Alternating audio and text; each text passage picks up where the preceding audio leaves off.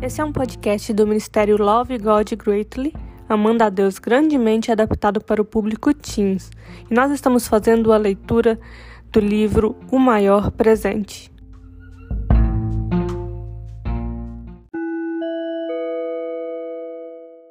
Hoje é sexta-feira da semana 4 e o tema de hoje é Louvor por sua paciência. A leitura que deve ser feita está em Salmo 103. Salmo 103, do verso 8 a 10, diz assim: O Senhor é compassivo e misericordioso, muito paciente e cheio de amor. Não acusa sem cessar, nem fica ressentido para sempre. Não nos trata conforme os nossos pecados, nem nos retribui conforme as nossas iniquidades.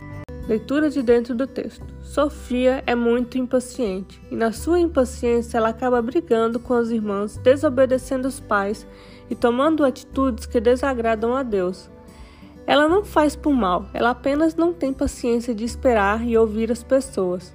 Seus pais lhe disseram que paciência é uma virtude que todo cristão deve ter. Devemos seguir o exemplo de Cristo, porque Deus é muito bom. Ele nos deu os presentes mais maravilhosos do seu Filho Jesus. Não somente ele é bom, mas ele é incrivelmente paciente conosco. Na Bíblia, nós também vemos histórias de homens e mulheres de grande fé, que muitas vezes eram distraídos, desobedientes ou tardios para obedecer à direção que Deus lhes dava. Mas Deus nunca desistiu do seu plano, e ele mostrou grande paciência para com seu povo escolhido. Sofia, enquanto escutava seu pai, refletiu sobre a grande bondade de Deus, seu perdão, cura, libertação, amor, compaixão, renovo, justiça, fidelidade, misericórdia e paciência. Deus, em seu infinito e paciente amor, não só nos livrou do preço pelos nossos pecados, como enviou seu Filho como sacrifício final.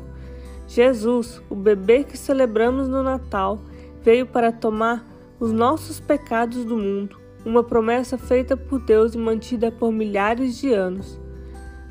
Que ao terminarmos essa semana, que antecede o período de advento, possamos louvar a Deus por quem Ele é e pelo que Ele tem feito por nós. Vamos orar?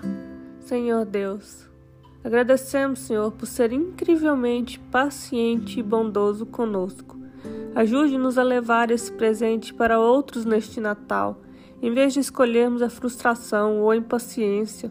Que a nossa vida possa ser um reflexo do seu caráter para todos aqueles que nos cercam. Em nome de Jesus, amém.